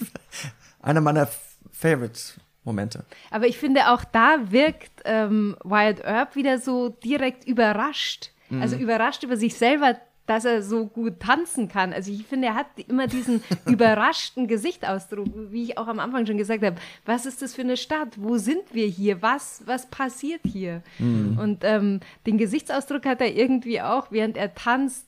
Das fand ich sehr lustig, weil ich auch Ja, er macht ja diesen fand, Move mit er- dem, dass wie er einen tanzt. Unterschenkel immer so hochreißt. Ja, unglaublich. Selbst, also man hat das Gefühl, selbst sein Körper überrascht ihn. So, so, macht er das absichtlich? Ist total cool, aber Ja. hat man das damals so gemacht? Es ist, es ist wirklich, es ist wirklich speziell, finde ich. ja, fand ich auch. Ich finde den, äh, ich, ich fand den, den Pianisten fand ich wahnsinnig gut bei dem Tanz. Ja. Mit mal so- seinem Cappy. Ja, der macht immer, der zwinkert doch den Leuten immer so zu. So ganz, Ja. Ja, wie gesagt, der Film lebt von solchen Nebenrollen. Ja, genau. Ja. Sie, äh, Chihuahua zwinkert ja auch die ganze Zeit. Wir müssen natürlich nochmal über den Barkeeper, heißt er Mike oder Mac? Jetzt weiß ich es gar nicht mehr genau. Mac. Mac. Mac. Mac. äh, Mac. Der ist ja auch, der hat einen tollen Satz, wo ich, wo ich sehr. Der hat den musste. besten, die, ich Ja. finde, die beiden haben den besten Dialog im ganzen Film. Mac, you've ever been in love? No, I've been a bartender all my life. Das ist, Jetzt schon, ich, das ist, das, danach kann ich abschalten. Das, also Ja. ich war fertig danach. Danach, ja, ich, das klar, das gibt's doch gar Bescheid. nicht. Wie gut ist das denn? ja, man möchte ihm eigentlich widersprechen, weil nach dem Motto, hä, kannst du das Bartender dich und dann, Denkst du einen Moment Ja, länger okay. drüber nach und denkst, Ja, okay. nee, eigentlich, eigentlich hat er schon recht. nee, was soll's. Irgendwann natürlich White, White Herbs jetzt ganz in schwarz, das schwarze Hemd für die OK, für den Shootout am OK Corral. Ähm, passt super, habe ich mir aufgeschrieben, zu den, diesen langen, langen Morgenschatten, als die aus dem Haus kommen in der Dämmerung. Also alles ist dann sehr, alles ist noch schwarz-weißer, als es ohnehin schon wäre. Und dann stimmt, dann sind natürlich, dann ist alles sehr wichtig. Himmel, Ton, Stille, kleinste Geräusche, dann wird alles sehr, sehr, sehr wahrnehmbar, finde ich, für den Shootout. Sehr expressionistisch. Ähm, ich habe gelesen, dass Ford ein riesen Murnau-Fan war. Also Murnau ist der Regisseur von, von ähm, Nosferatu. Und ähm, das, das lebt er da so ein bisschen aus, fand ich. Also da ist alles sehr, sehr expressiv Ja. auch diese, bei dieser Schießerei. Die Schießerei selbst, wie fandet ihr die? Ja, ein bisschen hektisch und kurz. Kleiner als gedacht. Auch dieses, okay, Corey, ich hatte nur gelesen, dass das irgendwie ein besonderer Ort ist vor, das ist ja eigentlich ein Pferch, kann man sagen, ein Pferdepferch. Genau. So ein paar Zäune da. Ich fast der Weg dahin, also das, Bernie, was du gerade gesagt hast, hat, ist mir im Film eine starke Erinnerung. Dieses, Ja. die Straße runtergehen. Ja. Drei Männer gehen einander die Straße runter und so, jetzt passiert's. So, das, das war stark. Der Shootout selber, schön natürlich der Moment mit der vorbeifahrenden Kutsche, dass man im Moment nicht sieht. Der Ausgang der Schießerei überrascht auch nicht. Ja, es ist, Aber dieses, it is what it is. dieses Understatement, dass man Ja. die, Ja, die so faktisch, faktisch macht, diese Das- Schießerei. Und das so, ist schon wieder gut, ja. So wie sie vielleicht auch war, ne? Das fand ich, das finde ich super. Das Ja. ist ein, eine meiner absoluten Lieblingsschießereien in allen Western, die ich gesehen habe. Mhm. War es eben so, also die ist tatsächlich auch ziemlich auf den Punkt. Ist auch recht unvermittelt, ne? Sie Ja. beginnt recht unvermittelt und ist dann auch recht unvermittelt aus. Da gibt es nicht viel Shishi, da wird nicht viel geschnitten, da wird nicht viel inszeniert. Das ist zack, zack und Wo, wo ich mich echt ein bisschen weggeworfen habe, gestern dann, beim, beim ersten Mal ist mir nicht so aufgefallen, ist dann die Doc Holiday Performance in der Dings. Er guckt kurz über den Zaun, hustet. Jemand hört, dass da jemand ist, der hustet und wird sofort niedergeschossen. Ja. Das Tja. ist eine sehr, sehr dürftige Performance. Also. Weil er, er, er hat dann, kriegt dann noch seinen zweiten Schuss. Aber ähm, das war dann schon so, okay, ähm, you can do better, Doc Holiday. Hm. Oder bleib zu Hause, wenn du bitte nicht husten in der Schießerei, wenn es darum geht, auch mal still zu sein irgendwie. Weißt du? Weil es ist wirklich so wie so in der, also ganz leise, ich schleiche mich an von hinten, gucke über den Zaun und ah, hallo Doc Holiday. Das war nicht toll. Und dann natürlich der Schluss, der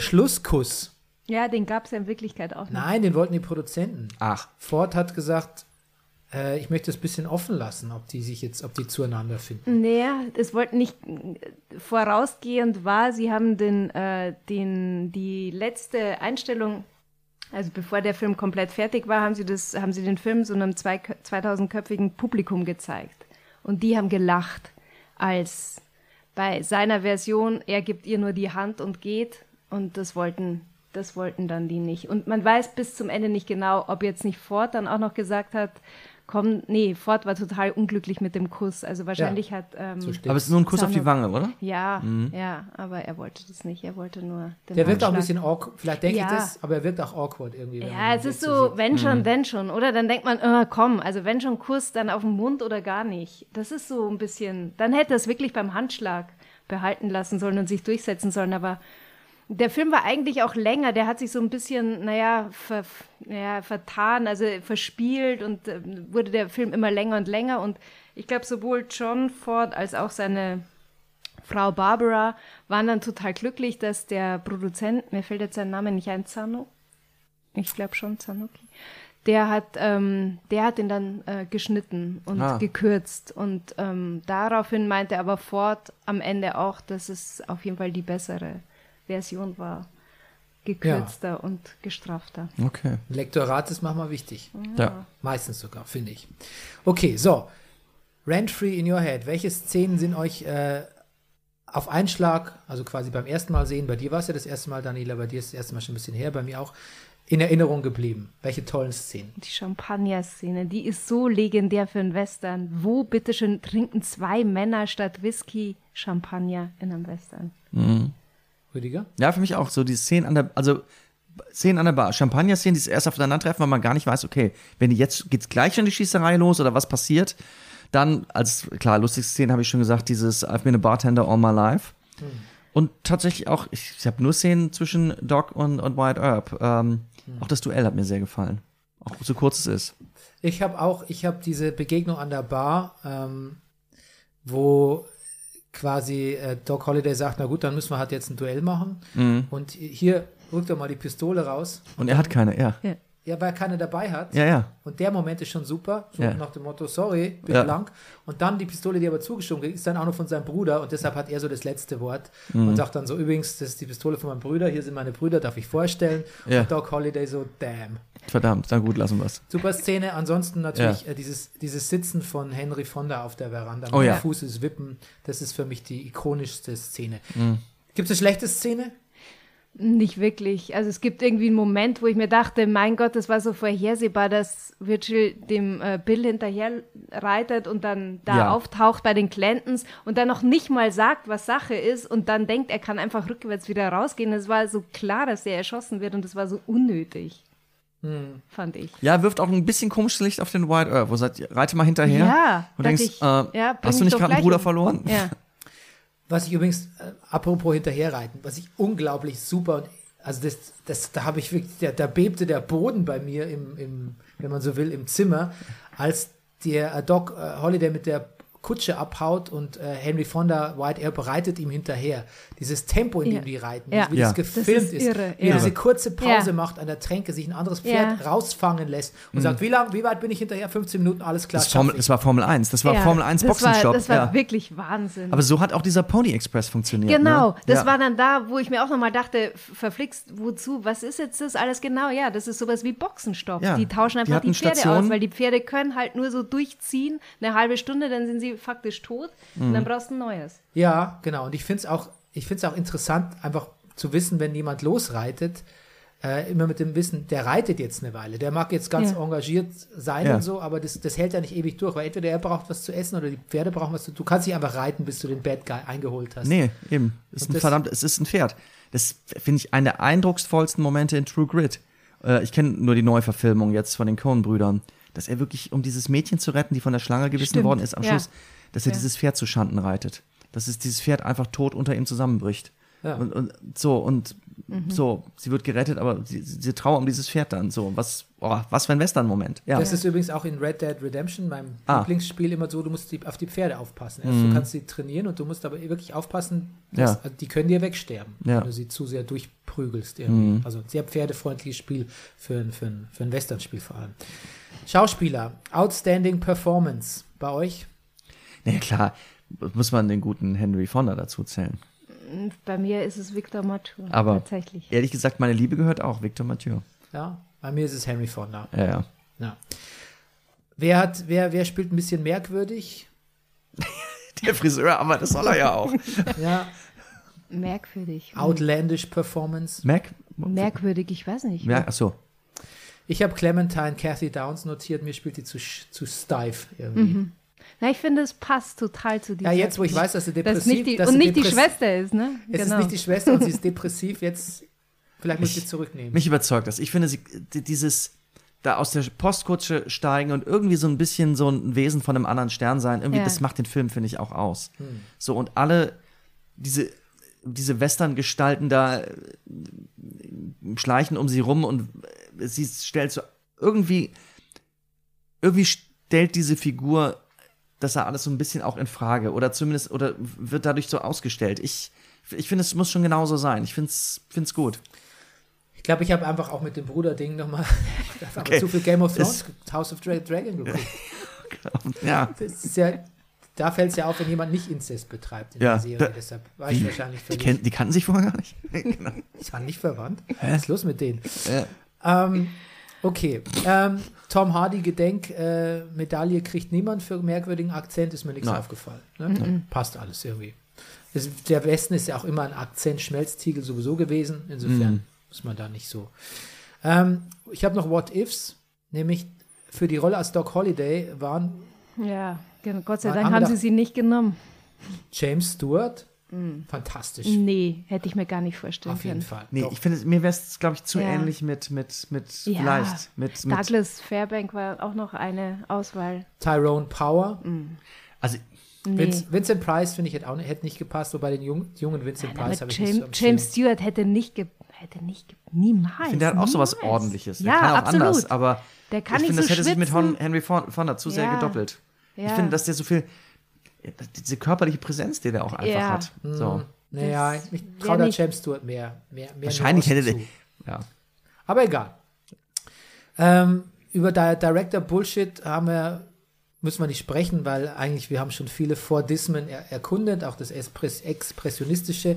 Was ich noch nicht erwähnt habe, ist, dass ähm, Zeit und Raum sehr konkret sind. Ne? Du weißt Mhm. Drei immer, oder du- vier Tage, ne? Ja, Ja. sehr kurzer Zeitraum. Du weißt immer, wann ist Tag, wann ist Nacht. Er Mhm. hält sich da auch an die Chronologie. Man weiß sehr genau, wie ist wie ist der Ort, äh, wie sieht es bei dem Grab vom Bruder aus und wie geht es in die Prärie. um zum Ordnen, was, was mir fantastisch gefallen hat, das sieht man relativ am Schluss in einer Ausstellung, Einstellung, man denkt ja immer, so eine Westernstadt mit so einem Strip, da geht's an der einen Stelle aus dem Dorf raus, sozusagen rein und aus dem anderen wieder raus. Aber da ist es ja so, es kommt Straße aus dem Dorf raus und dann hast du die Wahl, ob du links oder rechts abbiegst. Die Straße, die Hauptstraße an sich führt vor dem, vorbei.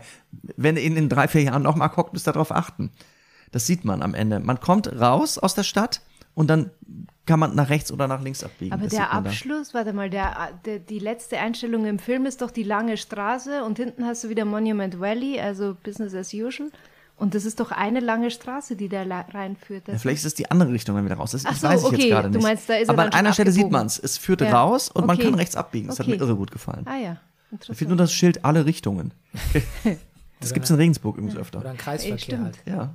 Regensburg ist eine klassische Stadt für Ja. Schilder mit alle Richtungen. Alle Richtungen. Ja. Ja. Ich liebe Schilder, alle Richtungen. Gibt es nicht bei anderen Western zu erwähnen, gibt es nicht bei der Bulli-Parade oder bei dem Schuh des Manitou den Witz, ich bin verkehrt rum in den Kreisverkehr geritten? Ja. Nee, Quatsch, nee, stimmt, ich glaube, das ist ein Witz, den ich selber mal gemacht habe mit, Ah. mit, mit Markus Kafka zusammen, als wir mal in so einer Kafka was der Webfolge auf Pferden, Westernpferden geritten sind. Okay. Also tut mir leid, Bulli, vielleicht war es auch du. Das- ich glaube, es war ich. Okay. Okay. Ähm, Gut. Wie, wie fandet ihr es noch, dass der, äh, der, der Clanton Dad am Schluss sich doch nochmal für einen Schuss umdreht? Ja, war klar. Also es war vorhersehbar. Meine Güte, es war so klar, dass der nicht wegreitet. Ja, macht das ganze Gerichtsverfahren kaputt. Jetzt ein paar Facts noch. Ähm, Hm. Der Original Gunfight am OK Corral. Wie lange denkt ihr, dass er in echt gedauert hat? Oh Gott, oh Gott. Zählt man die Nacht dazu, wo man drauf gewartet hat? Nein, der, nur der Schusswechsel. Na du, pff, wahrscheinlich geht, entweder geht das, war das überraschend lange oder überraschend kurz. Ich Na, weiß es mal. Ja, gut, Halbe also Stunde. Im Film Over ist er sehr kurz, deshalb würde ich sagen, war er vielleicht im Original extrem lang, vielleicht zwei, drei Stunden. Halbe Stunde. 32 Sekunden. Okay. Okay. Naja. Nicht Ja, schlecht. ich meine, du hast ja auch nicht, und man hat ja auch nicht so viel, Mu- 32 Sekunden. ja, man hat ja auch nicht so viel Munition. Ja. Ähm, der, dieser Gunfight, ähm, da ist, eine, wie du schon sagst, es gibt eine Geschichte dahinter. Und zwar, die Clantons und die Earps haben sich schon eine Zeit lang nicht ausstehen können. Und die Earps, das waren so ein bisschen aalglatte, ja, das waren so Geschäftsleute, kann man sagen. Ne? Die haben sich da in Tombstone niedergelassen und sich, haben da ihre, ihr Netzwerk gesponnen. Und man sagt dann auch nach, dass sie vielleicht irgendwie so ein, ein Brothel, wie man in, in Game of Thrones sagt, so ein Freudenhaus gemanagt haben. Und es waren schon die zivilisierteren, das ist ganz klar, aber man sagt denen auch so ein bisschen, also es gibt, ähm, es gibt auch diese Gerüchte, dass die halt so nicht ganz so heldenhaft waren, ne? sondern dass die halt irgendwie profitiert haben von Glücksspiel, von Freudenhaus, so Geschäftsleute, so relativ allglatte Geschäftsleute waren. Und die Clans, das waren halt so ein bisschen die Zünftigen, ne? Ein bisschen ohne Manieren, ein bisschen rau, raubeinig, aber viele Leute haben gesagt, ach, das sind nicht nur die Clans, die, die, die äh, all, all, all bark but no bite. Ähm, also diese ganz, diese starke Polarisierung, dieses Schwarz-Weiß-Zeichnen der beiden Parteien, das gab es so in echt nicht. Es gab tatsächlich auch nach der, nach der Schießerei im OK Corral hat die eine Zeitung geschrieben von Tombstone, ja scheiße, was für eine Ungerechtigkeit ist hier passiert. Und die andere hat geschrieben, aha, jetzt haben es die Erbs mal aber den, den Clantons gezeigt. Und die, die Erb-Zeitung, die Erb-freundliche Zeitung war tatsächlich, hatte mehr Auflage. Aha. Ähm, aber so ganz eindeutig ist es tatsächlich nicht. Was mich, was ich spannend finde, dass die Kritiker damals zum Beispiel gesagt haben, als der Film rauskam, du hast jetzt eben gesagt, das ist so ein ganz anderer Western, der ist ja immer so ruhig und bedächtig. Kritiker haben damals den teilweise genannt violent, noisy, messy. Echt, aber gleichzeitig wurde damals auch gesagt, dass es einer der ersten Western war, der kompatibel für Kinder und Jugendliche war, um einen Einstieg ins Western-Genre zu finden. Ja, ich habe jetzt nicht mehr die Zeitung, von dem das Zitat ist, aber das habe ich auf jeden Fall auch gelesen. Letzte Frage, wie immer, macht äh, eine TV-Serie, macht eine zehnteilige Netflix-Serie Sinn? Nee. Nein? Och. Naja. Figuren sind gut, Ortschaft ist gut. Genug Kameraeinstellungen hat das Monument Valley auch noch zu bieten. Ich weiß es nicht. Ich würde es mir anschauen. Ja, kl- klar. Allerdings muss ich sagen, es gibt ja schon Deadwood. Eben, ich wollte doch sagen, es gibt ja, ja. So Deadwood gesehen, Daniela? Nee, ich, ich gucke aber auch nicht so viele Serien, muss ich gestehen. Ja, aber dann schau Aber Dead- jeden Abend ein Film hat mich sehr beeindruckt. Deadwood ist äh, ganz, ganz wunderbar. Also wenn du dein, deine Liebe für Western mit allen Facetten und noch modernen Spin drauf, ähm, das wirst du da wiederfinden. Okay. Das ist eine der besten Serien, die ich, also ich finde, es gehört mit zu den 100 besten Serien der letzten 15 Jahre, würde ich sagen. Deadwood, warte mal, um was geht Eine Western-Serie. Ja, Western Es mit geht auch um, Timothy Es geht um Olyphant. die tatsächlich auch real existierende Westernstadt Deadwood. Und Timothy Oliphant. Aber Ja. das ist nicht diese Serie, wo es auch so Klone gibt. Nein, das ist Nein, äh, das Westworld. Ist Westworld, was ja. du meinst. Du meinst es äh, Doc Hollywood. Ja. Nee, Deadwood, ähm, ja, okay. äh, Deadwood ist äh, auch Ja. gilt tatsächlich als so Prestige-TV. Es gab nur, glaube ich, nur drei Staffeln. Es gab dann später mal einen Film. Es ist die beste Rolle von, von Ian McShane, falls ihr den kennt. Das ist ein un unglaublich guter Schauspieler. Ähm, es ist ähm, David Milch, weiß nicht, ob euch der was sagt, ähm, hat das Ding geschrieben. Es ist ein ganz fantastisches äh, Period-Piece halt in Serienform. Und tickt eigentlich alle Boxes, Daniela, die dir an Western gefallen. Genau. Was ich jetzt so von dir gehört habe und dann. kenne. dann gucke ich mir das mal an. Okay, in Gut. diesem Sinne, Ja. danke, dass du da warst und uns in manchen Dingen tatsächlich noch mal ein bisschen, nicht nur eine andere Perspektive, sondern vielleicht auch die korrektere Perspektive ausgezeigt hast.